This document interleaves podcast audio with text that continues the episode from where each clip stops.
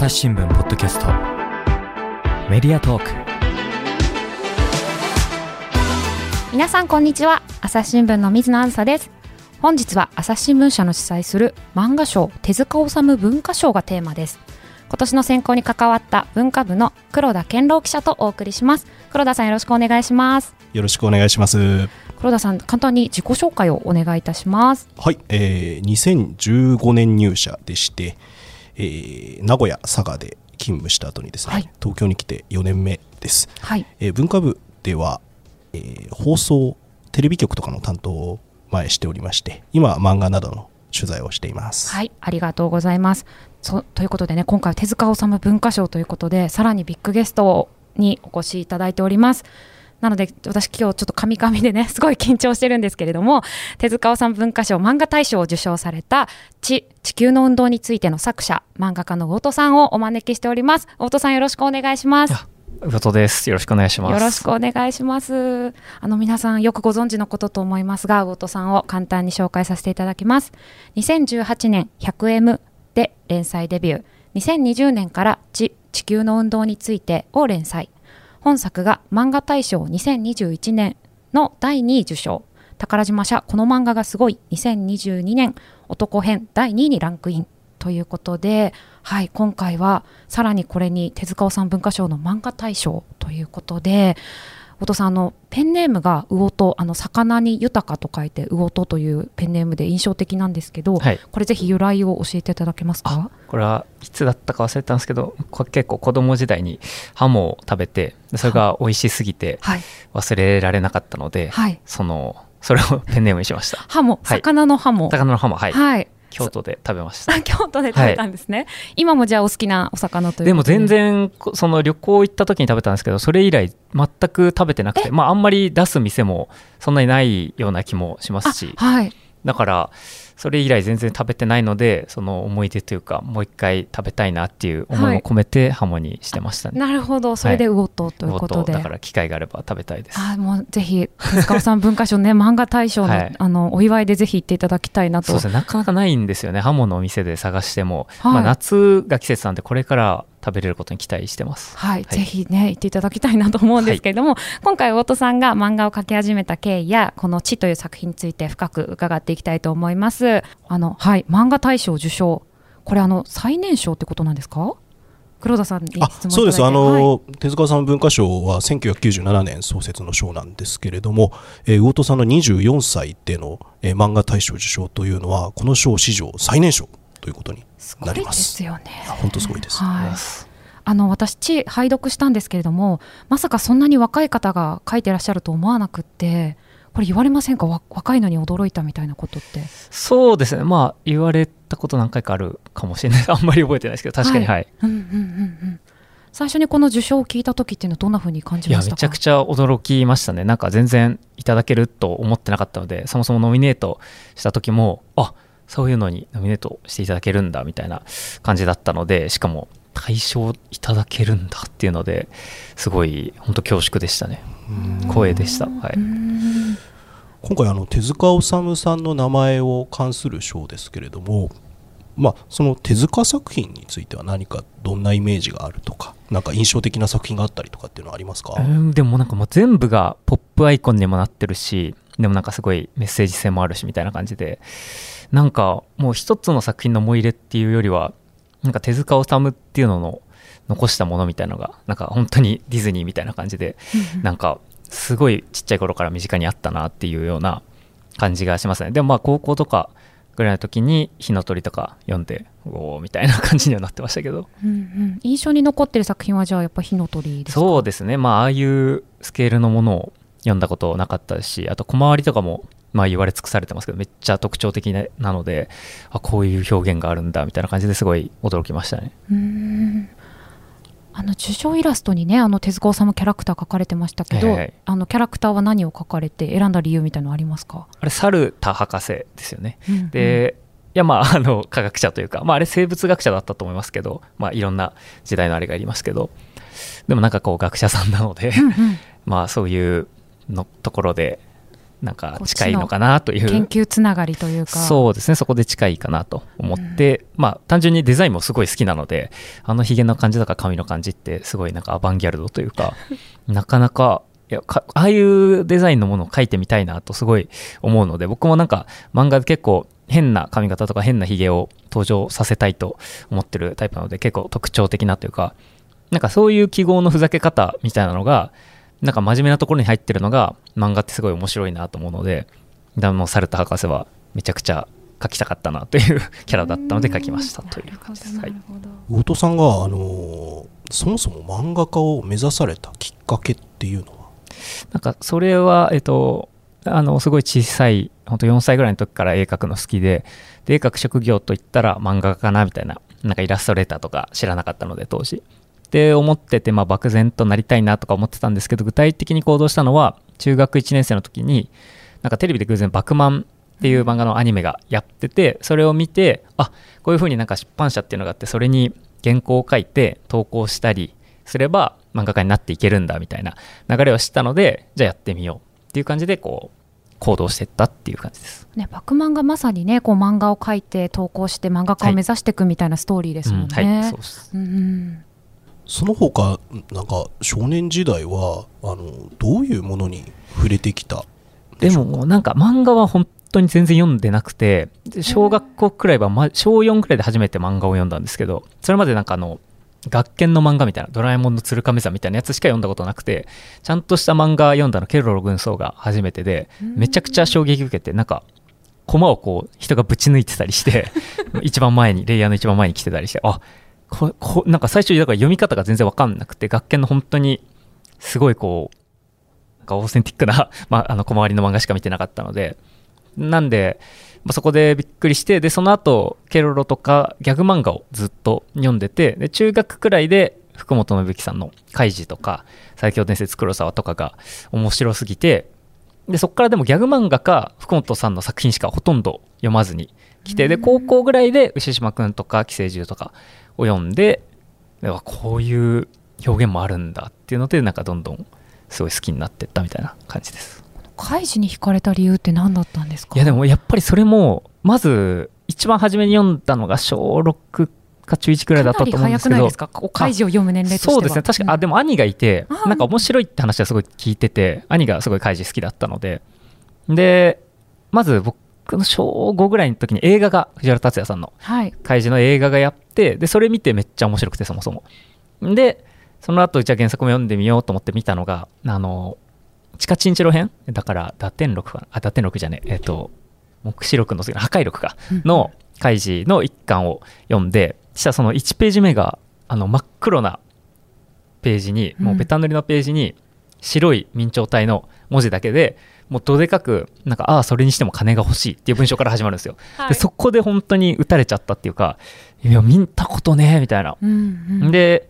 まあ、読み進めてったらなんか全部が独特っていうか本当に奇妙というか、まあ、もう今から思えば作家性というかうん。なんか全コマキャラでその造形でセリフ選びとか点々点の感じとか何にも見たことない衝撃体験ででしかもそれが全部面白すぎてっていうので福本さんの作品をどんどん好きになってったというのはありますね。で単純になんか中学生ぐらいの時はなんかロジックというかトリックというかなんかこれをどうやって攻略するんだろうってそのゲームの楽しさとして見てたんですけどでも何回も何回も読み返していくうちに高校くらいになってなんかやっぱりちゃんとメッセージとか人生とかそういうところがめちゃくちゃ入ってるなってキャラクターとかでそそっちの方がやっぱりこう生きる指針にもなってったっていうかやっぱりなんか挑戦してみようっていう気にさせるもので、なんかでその挑戦することのなんか暴力性とか虚しさみたいなものをうん。すごい描きつつ、だけどなんか頑張るんだみたいなところがすごい純粋なメッセージなんですけどでもああいう世界観の中でそういうものがなんか順に入ってくるのがすごい好きでまあしかそういうので結構人格形成してった感じはありますね、はい。へーそうなんですね。そうだから漫画家になるっていうのも一個ギャンブルでしたけどでもまあどうせ死ぬしやってみようみたいな。なんかそういうマインドは結構開示というか福本先生の言葉から来てる気がしますね、はいそ、の漫画家っていうのもチャレンジするものというか、はい。ちょっとギャンブルっぽい要素があるなみたいなことをその時から感じてらっしゃったんですそうですねなんか中学校くらいの時に投稿してた頃は、まあ、学校があったので、まあ、趣味というか部活やってなくて暇だったから投稿してたみたいな感じなんですけど大学の2年くらいで大学2年で辞めてるんですけど辞める時はやっぱりいろいろ思いましたね。ここで本当に辞めるべきかみたいな。だけどうんまあでもとはいえあんまそんな悩みもなくてまあでもやろうっていうのは結構前から決意してたのでだけどやっぱその最後の一歩を踏み出す時には結構開示的なマインドでやってましたね。そうなんですね、はい。私もちょっと一部ですけど開示読んだことあったので、はい。背景のざわざわとかねそうそういうところすごとかくメジャーですよね。だから本当に発明に満ちててやっぱり発明できる人が一番すごいと思うんですけど全ての分野で。うん。やっぱりあれはもう真似したらパクリになっちゃうしあの人にしかないものをめちゃくちゃ発明してるのでうん。もう虜になってましたね。へえ、そうなんですねあとあの先日あの魚田さんに私が取材した時にあの野中英二さんのあのはいはいはいクロマティ高校についてすごい愛を語ってた、い。や本当に。中学時代はだから福本信之作品か野中英二作品でずっとやってました。はい。ね、なんかだいぶ色が違うというか、まあ、うん。野中先生は、まあ、ギャグ漫画ですけれども、はいはいはい。どういうところに惹かれたんですか？いやでもやっぱなんですかね。でもやっぱすごい理屈っぽいところがすごい面白くてなんかへりくつなんですけどなんかそれをすごい真面目にとうとうと喋ってる感じがまあシュールで すごい面白くて。でもカイジもなんか言ってみてればそういう理屈というかでもその理屈を超熱する情熱みたいなのも入ってくるみたいな。それは結構好きな流れでなんかその出力の仕方がギャグなのかシリアスなのかみたいな 育ったと思いますね。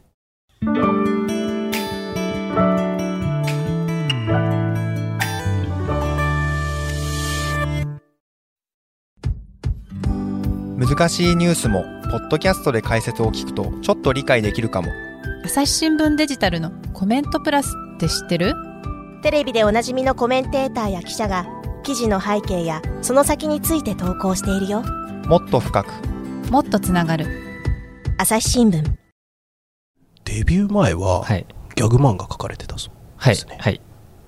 途中からあのストーリー漫画に転向された。そうですね。なんか最初はなんかストーリーなんて書けるわけないと思ってギャグをやってたんですけどでも今から思えばギャグの方がやれるわけないっていう感じなんですけどギャグの方が難しいとやっぱり思うので。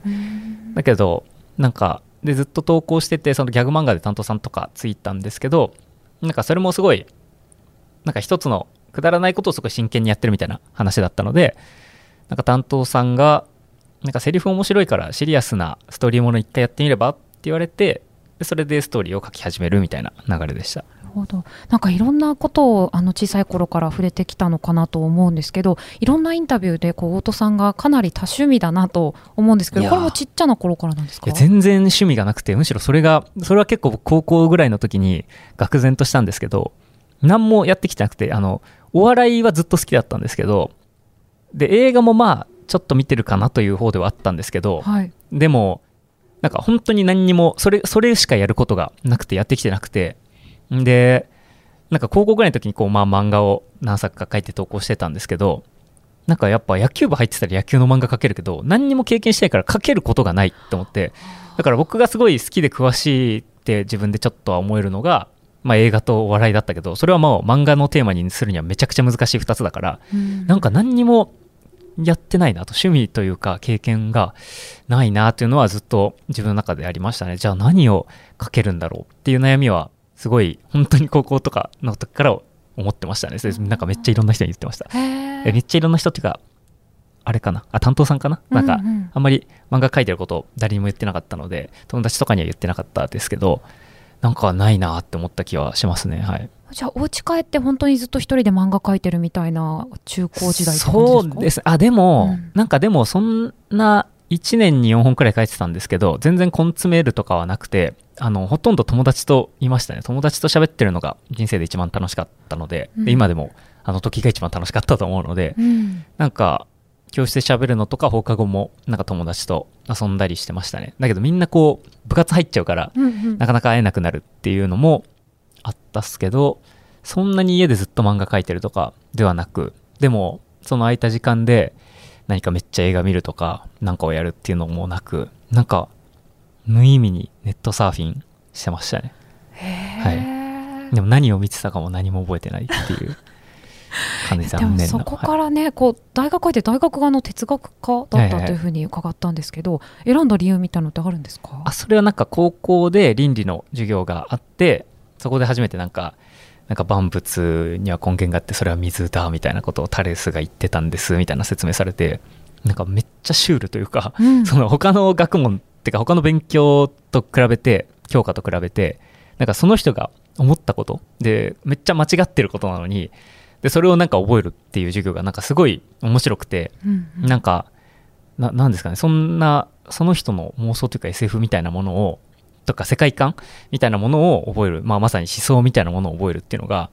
でなんかすごい面白くて。で昔の人ってあそういう結構柔軟というかな考え方があるんだなみたいなところで興味を惹かれてってうん。うなんかそれでそう哲学とか面白いなっていう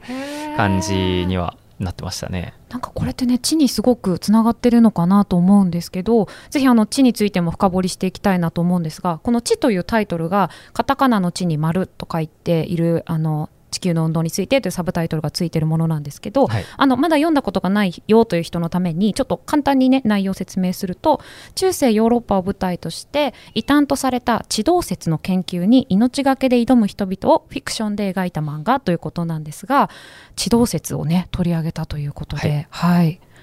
地というそれでタイトルがついてるということなんですけれどもこれはこうどんな思いで書き始めたんでしょうか？ああ、なんか最初、一番最初に 100M っていう、はい。えっと、100メートル走の漫画を描いてて、で、それがこう、青春スポコンものみたいな感じだったので、ちょっとガラッと雰囲気を変えて、人が死ぬようなやつも挑戦してみたいなと思って、でそこで知性と暴力の話を書きたいと思って、で、それで何を書こうかなって、なんか弾圧された系のなんかを書こうかなと思ってたんですけど、まあ、そこでパッとこう、なんか学生時代とかにもガリレオの宗教裁判とか、なんか習ったような記憶があったので、まあ、ちゃんと指導説のことについて調べてみたら、なんか全然単純じゃない、なんか迫害されたとも一概にも言えない、なんかいろんな歴史があって、で、その複雑さが、そそれそのものが単純にめっちゃ面白かったので、あこれはモチーフというかテーマになるなと思ったので、やり始めました。なんかこのね100メートル走を書いた 100M からの地っていう振り幅っていうんですか？すごく大きいなと思ってまずこの最初に2018年に連載デビューされた 100M 書いた時はなんでスポコンにしようって思ったんですか？なえっと、あまず、えっと、100m 走スポコンをやろうとは全然思ってなかったんですけどあの2016年のリオ五輪の予選だったと思いますけどで僕スポーツすごい苦手ではい。でそれまでスポーツを全然見たことがなかったんですけどなんか偶然リオ五輪の 100m 走の予選がテレビでついててなんかそうめんとか食べながら見てたんですけど、はい。ルール全く知らなかったので一人の選手がフライングしてあフライングしたみたいなあこれでもう一回走り直しなのかなと思ったら退場になっちゃってえ今の一瞬の一揺らぎでこの人ってもう無理なのみたいな、うん。この人の次のチャンスって4年後なのみたいな感じでそれがかなり衝撃ででもよく考えたらあのその選手にとって五輪に出場できるのは最後だったかもしれないからなんかこの人の積み重ねた二十数年とか三十数年が今のこの一揺らぎで確その10秒走れずにも終わるのっていうのがちょっと極限の世界すぎると思ってなんかその緊張感の感じって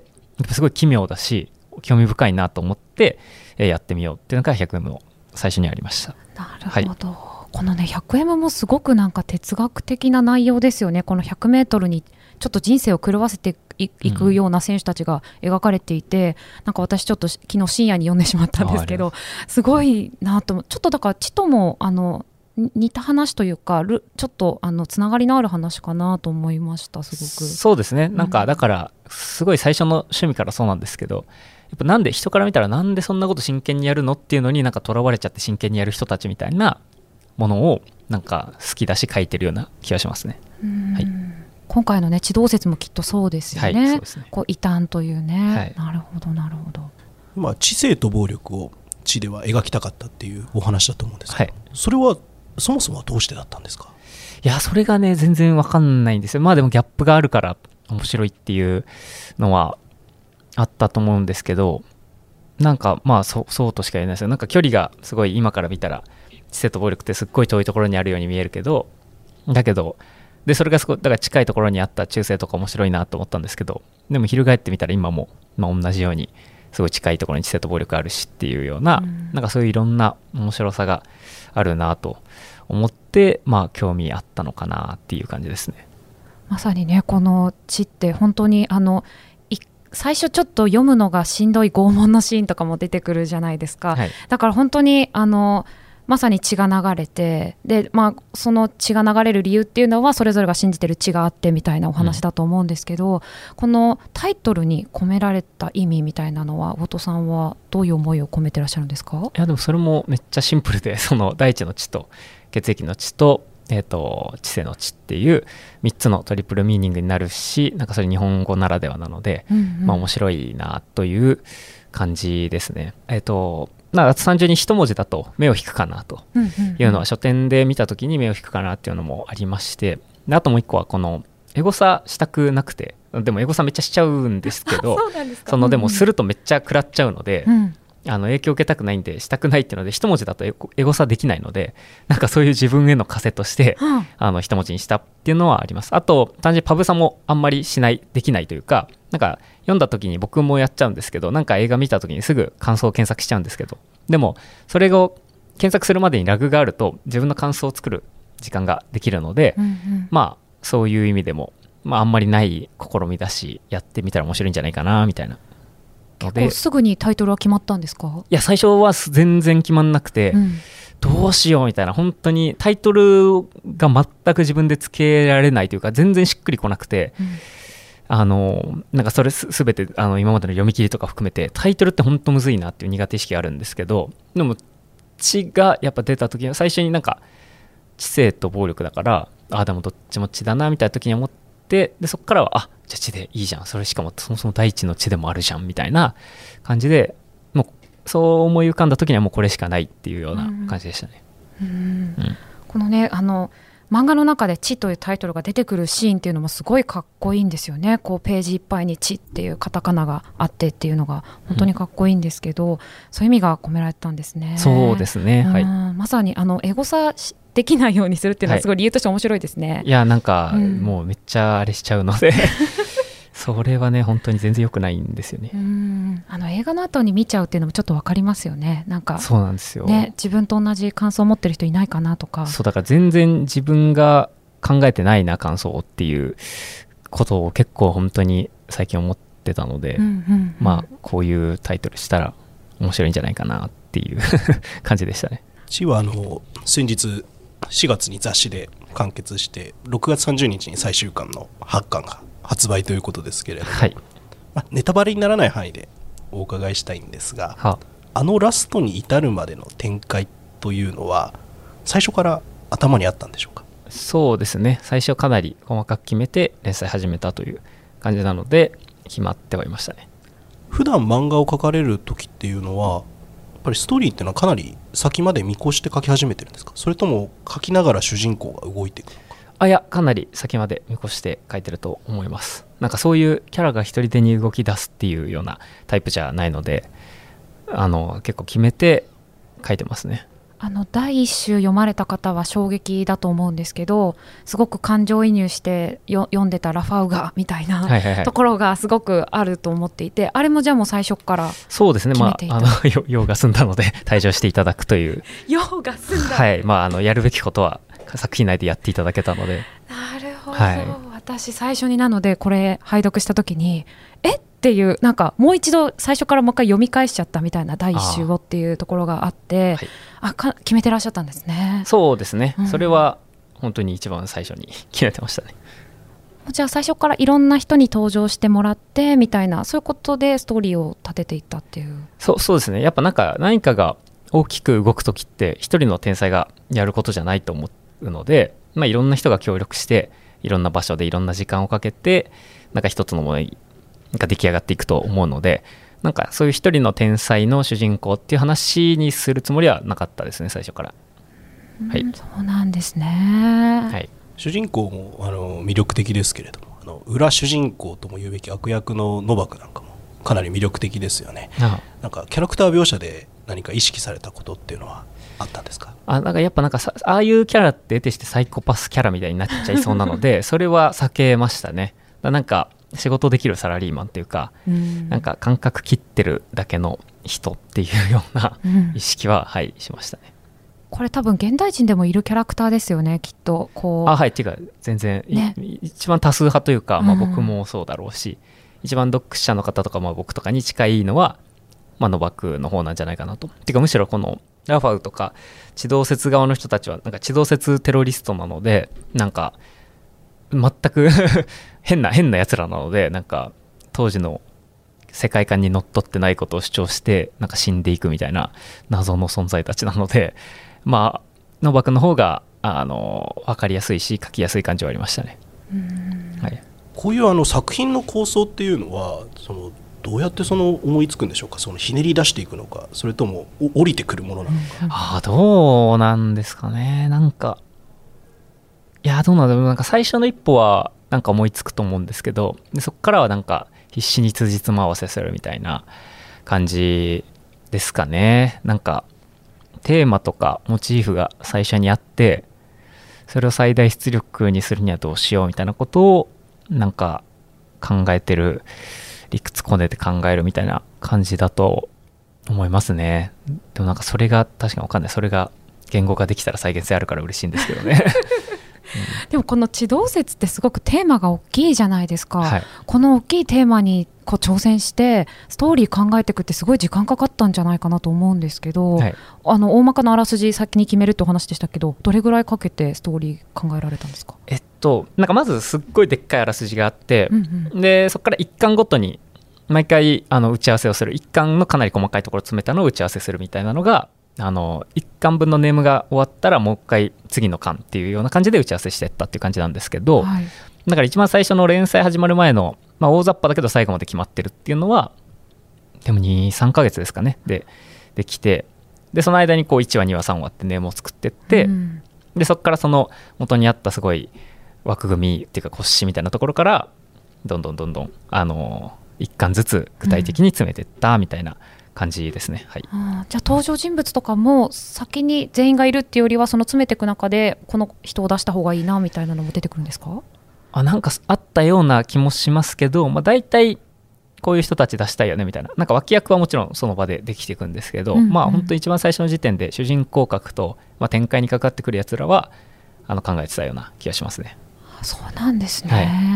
書くにあたってかなり地動説についても学ばないと書けないのかなと思うんですけどどれぐらい勉強されたんですか？いやでもそれは全然戦学でお恥ずかしいんですけどただすごい貴重な機会というかあの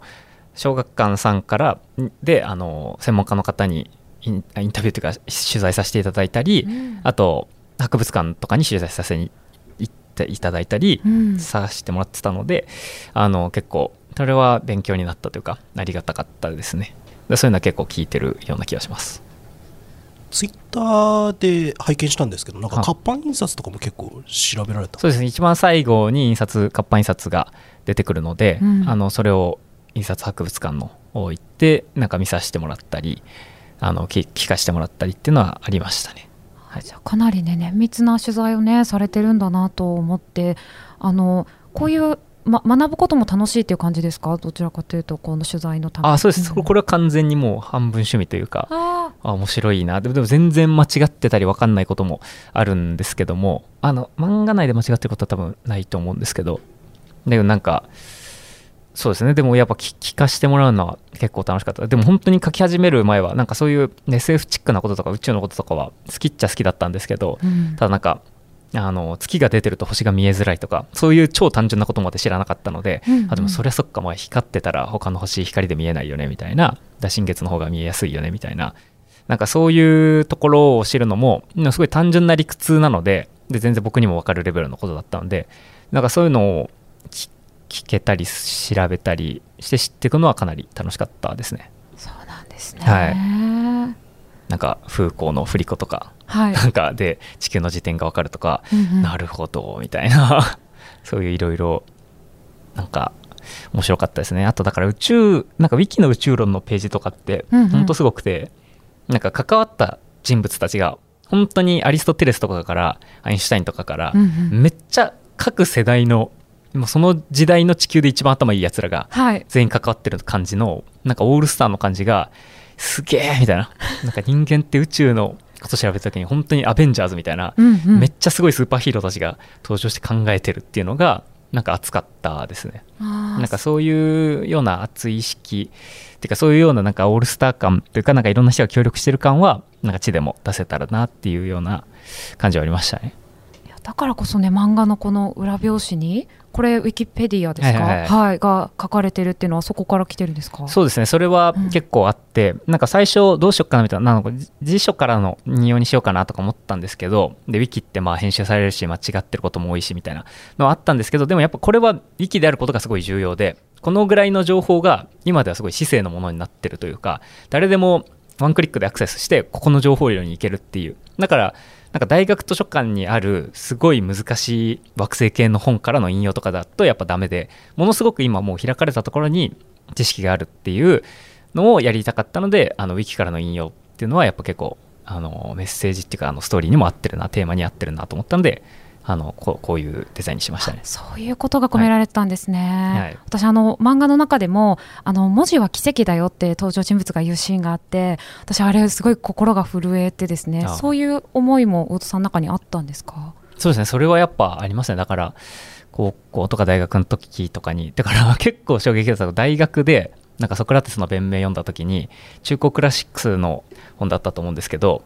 なんかこの折り返しの、なんか表紙の折り返しのところの著者紹介みたいなところに、プラトンって書いてあって紀元前400とかで、その石像で写真が、なんか普通こう、なんか夏目漱石とか芥川龍之介とか、まあ白黒写真とかじゃないですか。かまあ肖像画かなみたいなところで 石像っていうのがなんかシュールすぎてそれがめっちゃ面白くてあ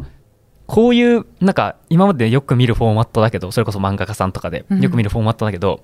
プラトンって書いてあって 紀元前400で石像のこの著者紹介。でもそういうのも今この本になると昨日出た漫画と同列で読めるっていうのがなんか本当に文字ってもうタイムマシンやなというような感じがしたので、うん。なんかそういう面白さは感じてたと思いますね。はい。うん。そうですよね、はい。朝日新聞ポッドキャスト。メディアトーク話はつきませんが続きは次回にお届けしますはいということで漫画家の魚戸さんをお招きしてお話を聞いてきましたえっ、と「地」が実は今度アニメ化するということをお伺いしたんですけれどもいやもうありがたい限りです。もうそれにつきますね。本当に嬉しいです。はい。いどんな感じで動くんでしょうねこうラや全然ファーとかわからない。ねえこうなんか例えばし主題歌はこの人にとか思ってたりすることとかあるんですか？あでもなんかそんな話もちょこちょこしてた決まりつつ。いやいやはい。決まってるというなんか担当さんとなんかちょっと話すみたいなのもありましたけどでもなんかもうそうまだあんまり具体的なことは全然わかんないですね。